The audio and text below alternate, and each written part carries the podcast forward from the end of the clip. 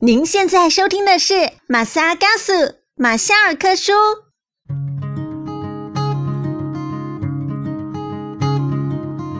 马夏嘎苏，你好吗？你今天去了哪里？又做了什么呢？是否还交了些新朋友呢？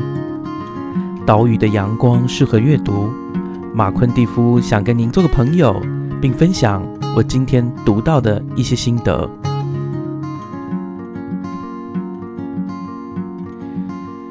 此刻收听马夏尔克书的各位听众，大家好，我是马昆蒂夫，我们好久不见。在过去的这两周呢，我因为搬家的关系，然后没有时间呢能够更新我的这个节目，我在这里呢感到非常抱歉。但是我也非常开心，有听到一些朋友给我的一些回应，然后他们也在询问我什么时候会有下一集的节目。其实，在这个搬家的这个期间呢，我自己当脑中呢有想了很多的事情，因为我自己呃就是单身嘛哈，然后我自己有一些室友，那我们的搬家呢是从啊同一个房子啊再搬到另外一个房子，我们总共室友有加我总共四位。那呃因为我是当中呢年纪比较年长的，然后我自己也有更多的东西，所以。这一次的搬家对我来说，应该说每次的搬家对我来说呢，都是非常的呃一个痛苦跟折磨啊，因为我们白天要上班嘛，那晚上的时候呢就要回家打扫很多的东西。我在大概三个礼拜前就确定自己要搬家之后呢，就一直在思考要怎么样去把这个家呢搬得轻松，而且又又有有条有理。但是呢，在这个阶段当中，我真的发现自己。啊，其实我的东西还蛮多的，但是东西多，我是否有那种拥有的快乐的感觉呢？我自己在这一段时间当中，我发现好像是没有的。然后很多时候我是在想，啊，我到底要怎么处理我这么多的东西，特别是我自己的藏书。那因为我呃，基本上我的书呢都是跟着我，所以呃，家中的书都随着我搬来搬去。那这一次呢，我就下定决心啊，把至少三分之二的书呢装箱，然后送去啊仓库里面堆堆放。仓库呢当然是朋友的工厂，它有呃多余的空间，让我可以存放这些我至少我觉得二零二一年暂时读不到的书。那呃说这些是为什么呢？因为这个搬家的一个过程，或者是在思考。啊，我跟我东西的关系的过程当中呢，哦，引发了我很多的一些想法跟心得。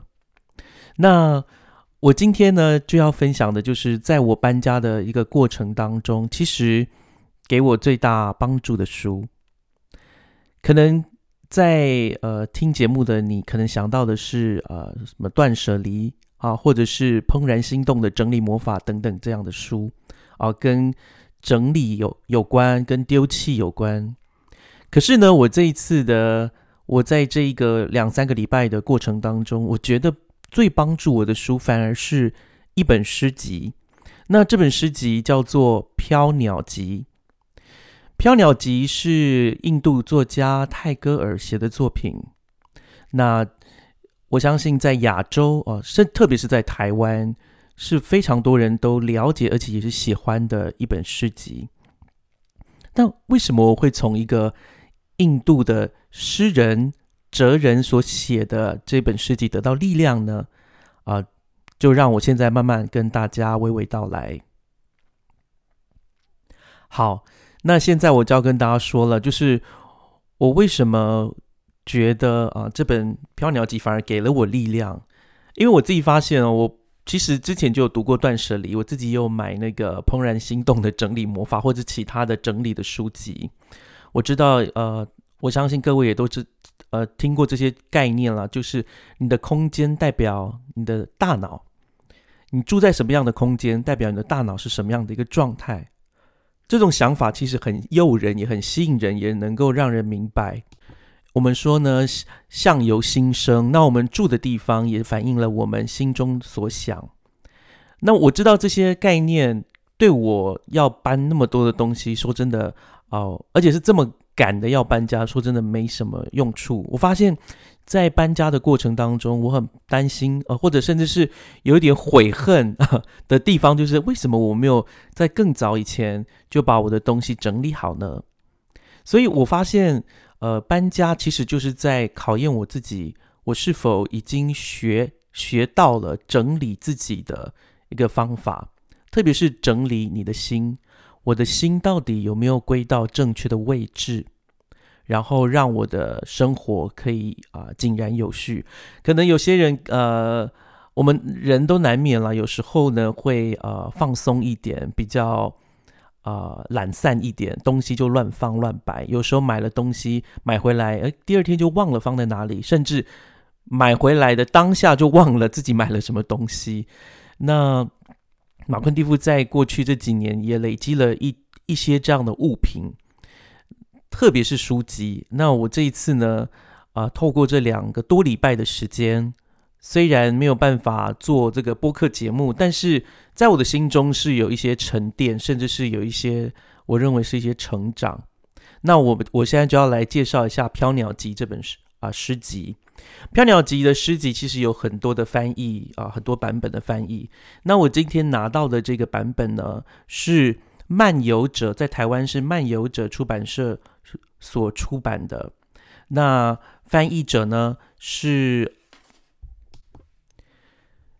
于淑慧和于淑娟老师啊。其中于淑慧老师她是在师呃在正大的英文系担任兼任的教师啊。那于淑娟老师呢？她现在在国立中山大学的中国文学系啊担任兼任教师，很奇妙哦。一一个是呃英文系的老师，一一位呢是中文系的老师。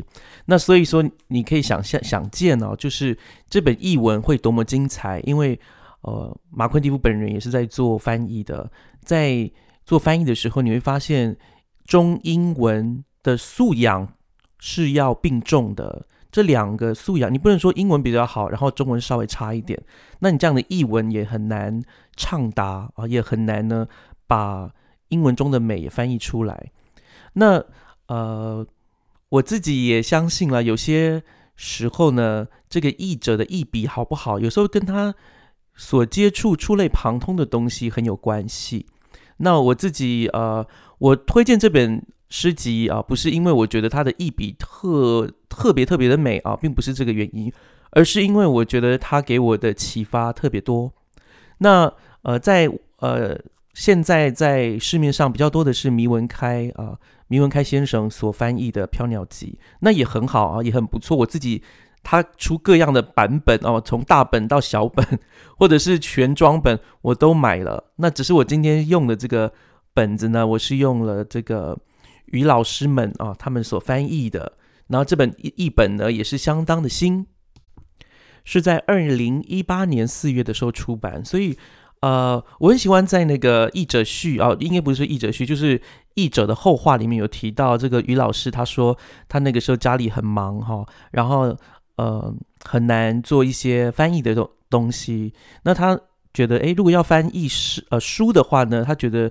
像《飘鸟集》这样啊，简短可以说是小品的诗呢，非常适合，因为他可以用零碎的时间，慢慢的把它翻译出来。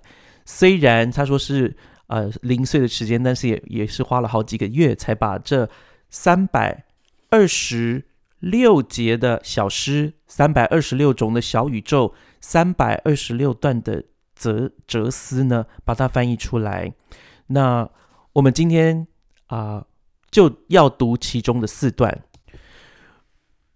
其实，在读诗这个部分，我知道每个人有不同的一个自己的习惯。有的人喜欢从头读到尾，有的人呢很在乎啊，这个诗人是否已经先把自己的诗集整理好啊，成为几个部分，然后我们再各取所需呢去读我们觉得可能当下觉得很感兴趣的部分。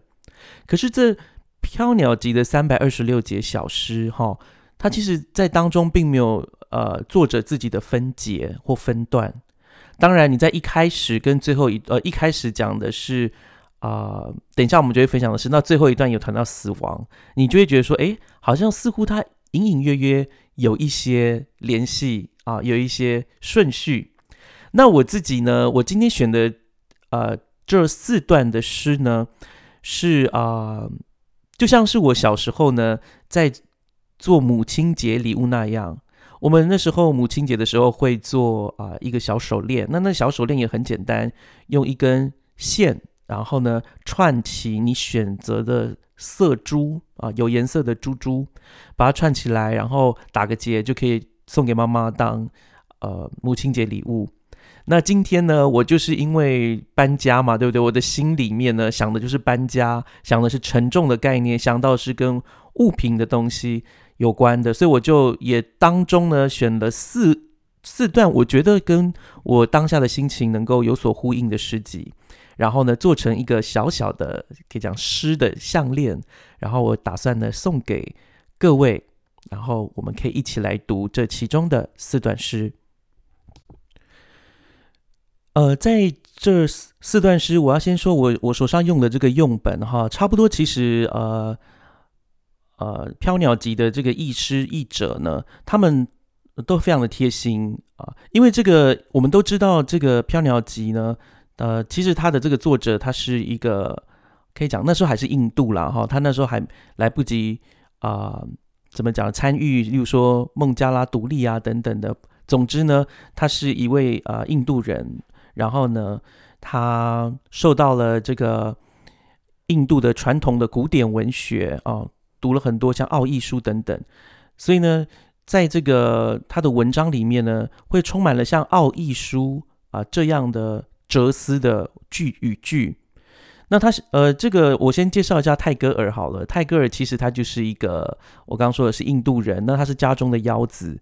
那他从很小的时候，因为家父亲啊、祖父他们做生意都做得不错，然后父亲也重视教育，所以他从小就耳濡目染哦，在书香世家当中成长。八岁的时候就开始写诗了。然后他因为呃有说到家学渊源的关系，所以他自己其实啊。也其实，在家中呢，他们是一个双语的环境啊，因为英国殖民印度嘛，所以在那个时候，在这种比较高阶的呃，就是家庭里面，他们其实是双语是超持的很好。那这位泰戈尔先生，他之所以会得到，呃，他后来有得到诺贝尔文学奖，跟大家说一下，那那本诺贝尔文学奖的作品，其实是他自己翻译自己的书哦，翻成英文之后。然后得到诺贝尔文学奖，所以从这一点大家可以看得出来，他的英语造诣之美之好啊，我相信是跟简直就像他的母语一样，他可以在两种语言当中呢游走。那可能也是因为这个关系吧，所以我看到的译本很多时候呢都会把他的英文哦对照着中文来来看。那我自己也觉得很惊讶，就是说我看到的很多译本都是中英并成的译本。但是我觉得中英都有各自的美，我觉得这是一个很奇特的现象。我说实话，因为有时有时候你译诗哈，一旦把中英去一对照起来，是经不起考验的。特别是中文啊，译出来的诗会七零八落。可是呃，我发现每个人他的一个心灵的一个状况不一样的时候，他从《飘鸟集》啊，从泰戈尔的这个诗集当中，他翻译出来的那个味道也就不太一样。所以呃。我因为我自己，我本人觉得我没有那个能力去评鉴，而且事实上我们也不需要评鉴，我们只需要去用心呢去感受，诶，哪个译本比较对你的心啊，你就去用哪一个译本。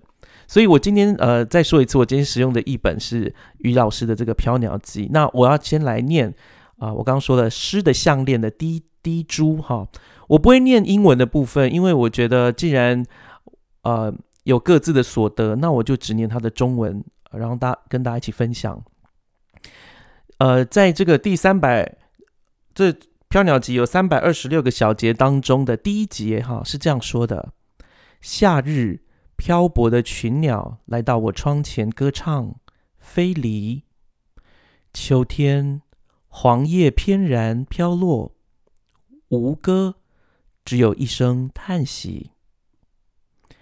我再读一次。这诗很短哈，很很值得反复咀嚼。夏日漂泊的群鸟来我窗前歌唱，飞离；秋天，黄叶翩然飘落，无歌，只有一声叹息。呃，其实这一呃这一呃这一本诗集叫《飘鸟》哈，英文叫做《Stray Birds》。那 “stray” 是什么意思呢？其实那时候有做一些考据哦，这些 “stray” 的意思就是有点像迷路的迷鸟，或者是离开群体的那些鸟，这叫啊。那在当时呢，被翻成《飘鸟集》。那这个飘鸟在这边，我觉得我很喜欢它的那个意象，就是漂泊的鸟。马昆蒂夫是一个喜欢赏鸟的人，可能之前的节目有提到。那我很喜欢的地方是说，夏天漂泊的群鸟来我窗前歌唱。我再读一次了哈，漂泊的群鸟来到我窗前歌唱。我以前在背这首诗的时候，我一直印象之中就是只有一只鸟来到窗诗人的窗前歌唱。但是当我这一次呢，在准备这次节目的时候，发现哦。是一群漂泊的鸟来到作者的窗前歌唱，在夏日歌唱之后飞离。秋天的时候呢，黄叶翩然飘落，所以秋天的时候树叶变色，然后甚至树叶开始凋零。然而飘落的黄叶呢是没有唱歌的，它是只有一声叹息。我自己在呃，这这这段诗里面，我不知道各位有什么样的感受，但是在我的感受很简单，在夏日的时候，在青春正盛的时候，我们都会有一群特别的朋友，我们会无所事事的到处游玩。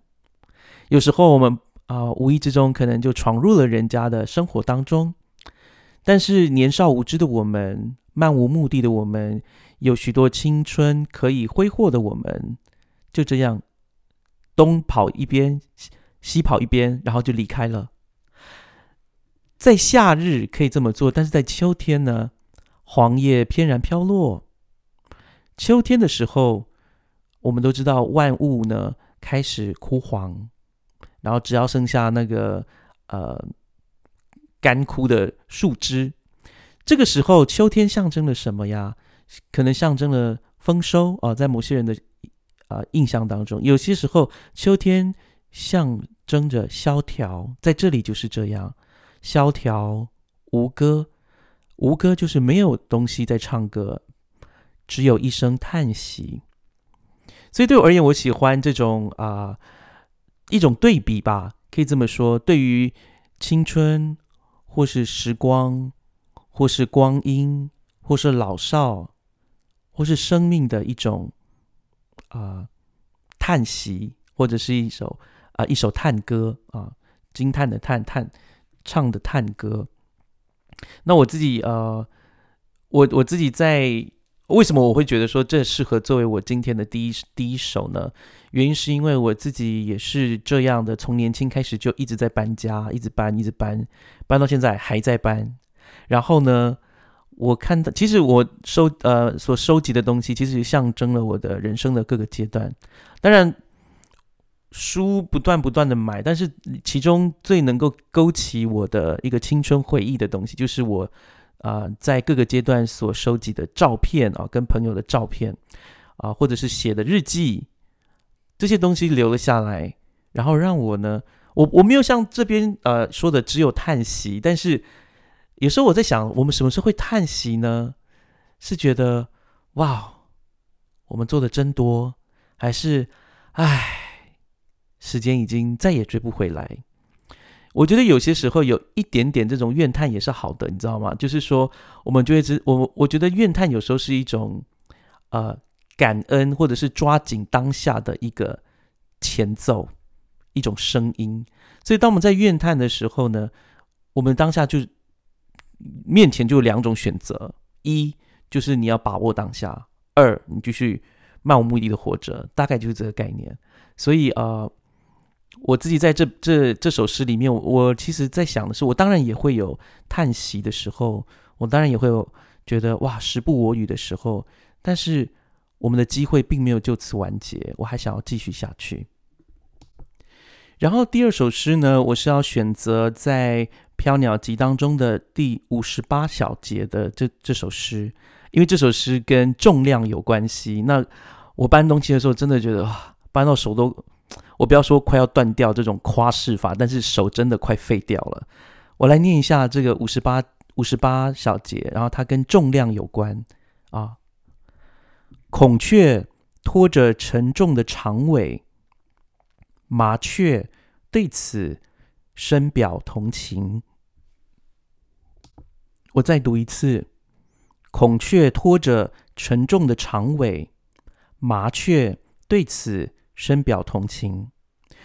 所以延续个延续着我刚刚读的第一首啊第一段的这个诗，我们可以看到泰戈尔他非常善非常善用自然界的元素。前面刚刚说的是鸟啊，也有谈到呃黄色的叶子。那在第五十八小节里面，他谈到的是。另更明确的鸟，哈，大鸟孔雀拖着沉重的长尾。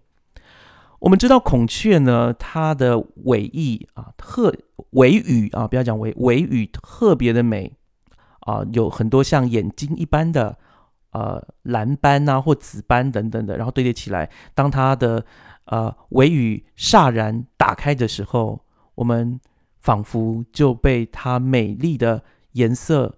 所着迷啊，所催眠，这也是孔雀之所以会有长羽的部分的原因。那很多呃，古代的一些文人作家哦，可能有时候在家中也会养孔雀。很多画家也喜欢孔雀，但是孔雀在这里呢，被作者形容的是怎样呢？拖着沉重的长尾，那个让别人惊艳的尾羽。在这里被作者形容为沉重的包袱，啊啊，在英文里面他说是 burden 啊，也就是包袱的意思。然后后面他说麻雀对此深表同情。我们知道麻雀哈，在不管在圣经里面也好，它就是一种非常小的鸟啊，可以说是微不足道的鸟。它随时在附近，然后也随时呢，你都会听得到它，但是你不会去注意它。我不知道各位是不是？也是跟马昆蒂夫一样，也是一样哈，就是，呃，有时候麻雀在你旁边，你不会注意它；但是如果是鸽子哦，体型稍微大一点，哎，你反而会注意到它。这个通常被人呢啊忽略的麻雀呢，却对孔雀拖着它的尾巴感到非常的同情。呃，我自己发现呢，在这次搬家当中呢，呃。我的东西真的很多，我一直重复这件事情。我不知道各位自己会怎么样处理啊，自己割舍不掉的部分。那在这里呢，当然孔雀它它的尾羽，它至少还有恫吓、迷惑敌人，甚至求偶的功能。但是呢，它为了以保有这些功能呢，它也必须一辈子担负这样一生的重担。我们可以来思考一下哦。我们在 IG 上面辛苦经营的形象啊，我们有时候在脸书上啊放我们感觉很快乐的事情，到底这对我们有什么实质的意义？这些形象啊，就是我们经营的这些形象，会不会也像孔雀的尾羽那样美丽，但是却让我们感到沉重呢？呃，所以我自己啊在思考这件事情的时候，我也在思考，就是啊。有形的重担比较好放下，无形的重担比较困难。有时候我们给自己很多形象上的包袱，有些时候我们啊去追寻我们并非真心需要的目标，这些就像呃这个孔雀的尾羽一样，它可以发挥功能，但它到底是不是必要？呃，我我很喜欢在这个呃这次重读呃。飘鸟集的时候呢，我一直被反复啊，我在读的时候，我反复提醒自己一件事情，就是呃，这个泰戈尔他写诗不只是想要做一个诗人而已，他更呃寄托了许多他的哲学思考。就像我之前刚刚说的哈，他从印度的奥义书当中，奥义这个奥义书里面谈到的是很多他们关于呃印度呃上古时期对于智慧。啊，或者是知识的一个追求的书，然后他们用有些时候是用诗的方式来表达。那在《飘鸟集》里面，我们就会看得出来，泰戈尔受到这样的影响，用诗呢把他哲学的思考放进去。那所以我自己觉得，哎，特别是这一则，我觉得这一则好像《伊索寓言》啊。我们知道大家没有看《伊索寓言》哈，就是呃。什么乌聪明的乌鸦啦，哈，或者是那个什么蝎子跟什么青蛙，是不是？就是青蛙要过河，蝎子要过河。那那个青蛙蝎子说：“我可以，可不可以搭你的便车？”然后青蛙说：“不要，你会把我杀死。”他说：“我真的不会。”结果等到真的那个青蛙在上岸的时候，蝎子还是把它弄死了啊！就就有点像这样。但是这里我觉得奇妙的地方就是，短短的一句诗句，它就已经承载跟蕴含了一则。寓言故事的那种啊，不管是意涵也好，或者是力量也好，我觉得是非常了不起的哈。好，再来，我还有两首诗，今天一定要分享。现在我要分享的是第一百零二段的诗。我选择这个一百零二段的诗呢，其实是跟我自己在整理自己东西的时候，发现一个特别的地方，就是。我自己在出国的时候呢，我都忍不住会买一些小东西。我不知道各位出国的时候会不会有这样的冲动。当然，我年纪越大哈，这个越成熟，我就越觉得这些小东西其实可可有可无。而且，呃，我我曾经就是我，因为我喜欢文具嘛，我知道看到那种小书签，我就会想买；哦，看到明信片就会想买。然后现在的我会觉得，哇，如果时间可以重来的话，我可能再买不一样的东西哦，或者是根本不要买，然后用其他的方式来记。记记录或是记载我当时的一个所感所得。不过，呃，因为有这样子不断的想要收集的这个欲望，我今天看到了第一百零二段的诗之后呢，它让我也重新思考我这样的心境跟行为啊需要改变。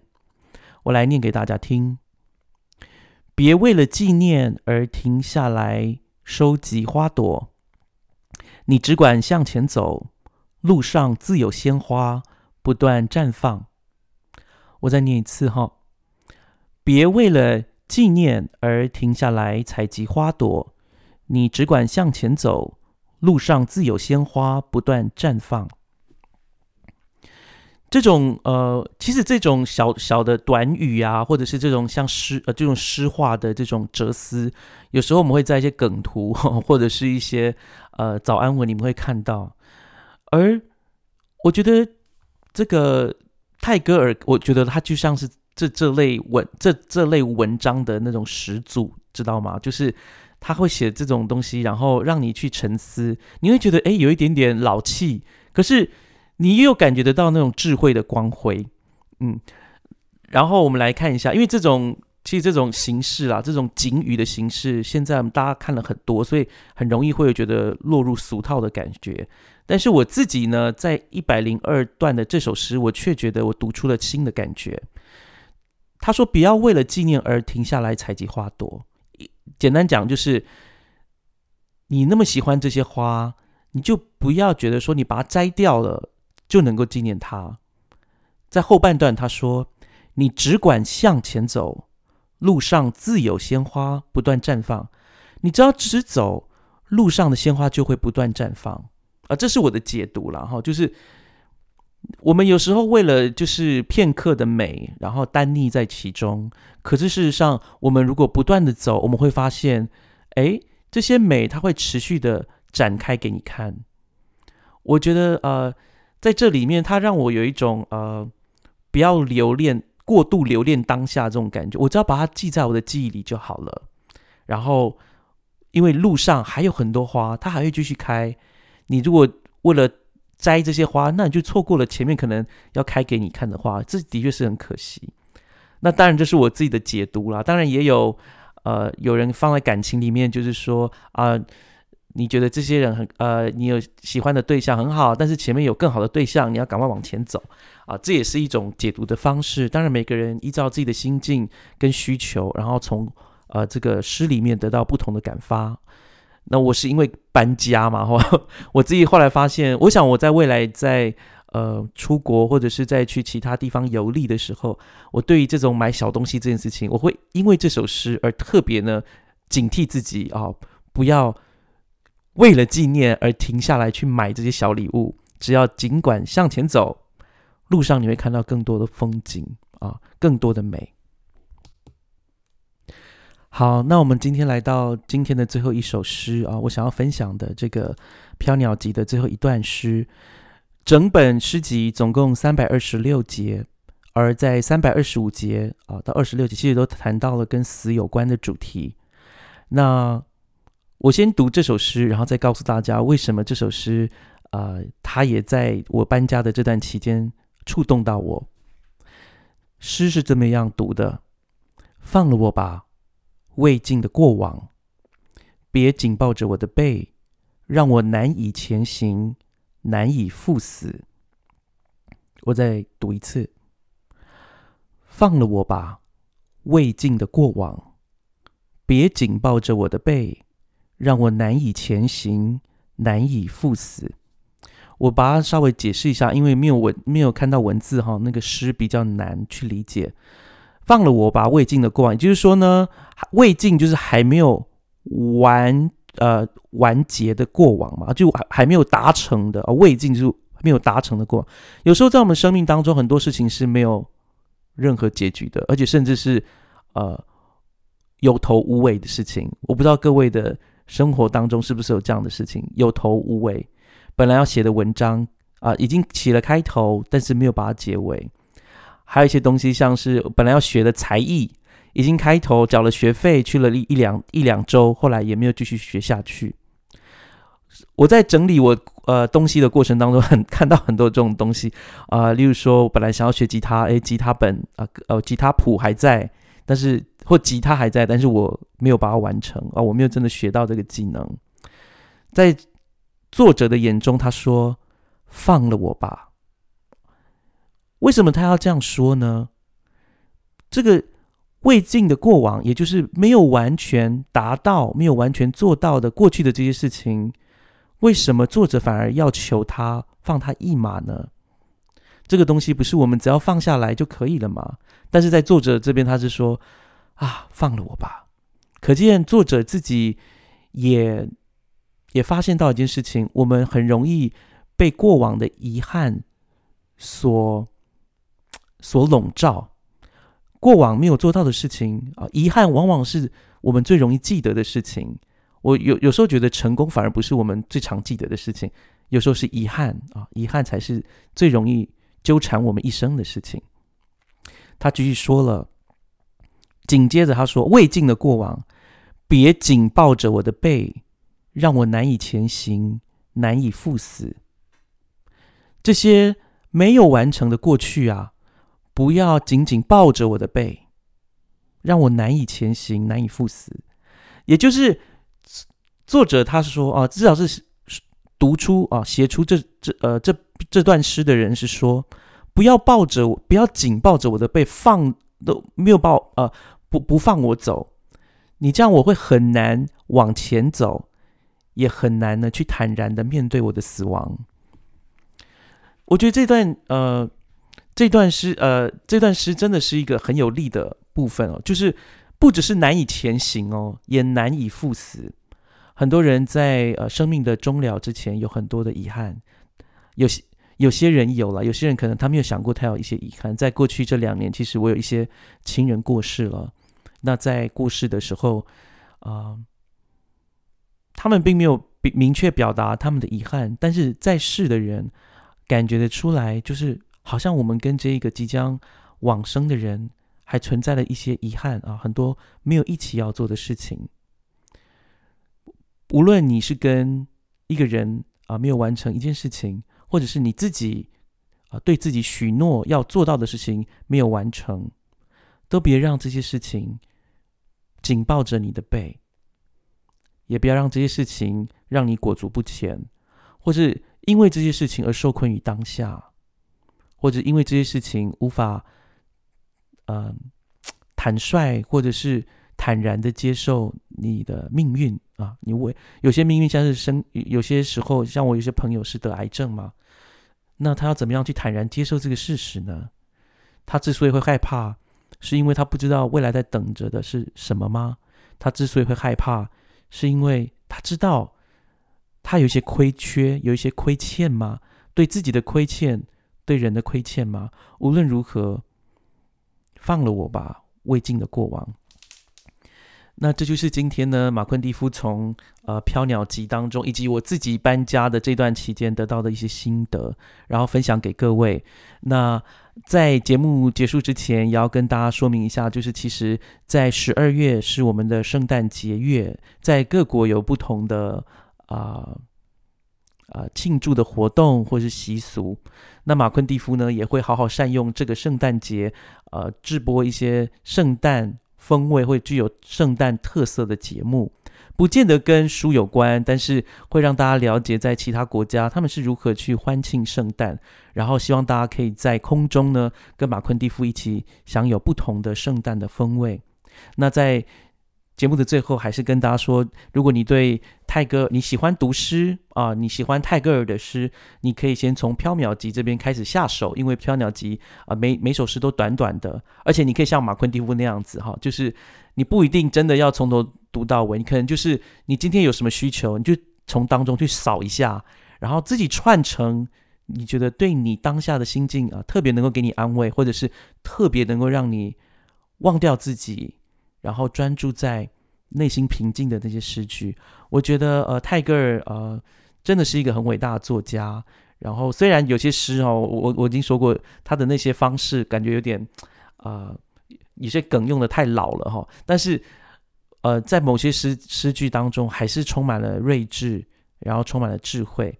我相信啊他能够在我这段就是。身体又累，然后心也很疲乏的这段时间给我力量。我相信他也能够在你需要平静、需要力量的时候，也帮你一把，拉你一把。那这就是我们今天马夏尔·嘎苏马夏尔克书的节目，我们就下次再见喽，拜拜。喜欢我们今天的节目吗？欢迎各位听友能够到 Spotify、Apple Podcast、Google Podcast 或 Sound On。聆听我们的节目《马夏尔克书》，并且在 Apple Podcast 上给我们五颗星的评价。当然，如果各位还有其他的意见或者是很好的想法，也欢迎到我们脸书的粉砖以及 Instagram 上面的粉砖留言给我们。我们很期待获得各位的反应跟回响哦。我们就下次再见喽，拜拜。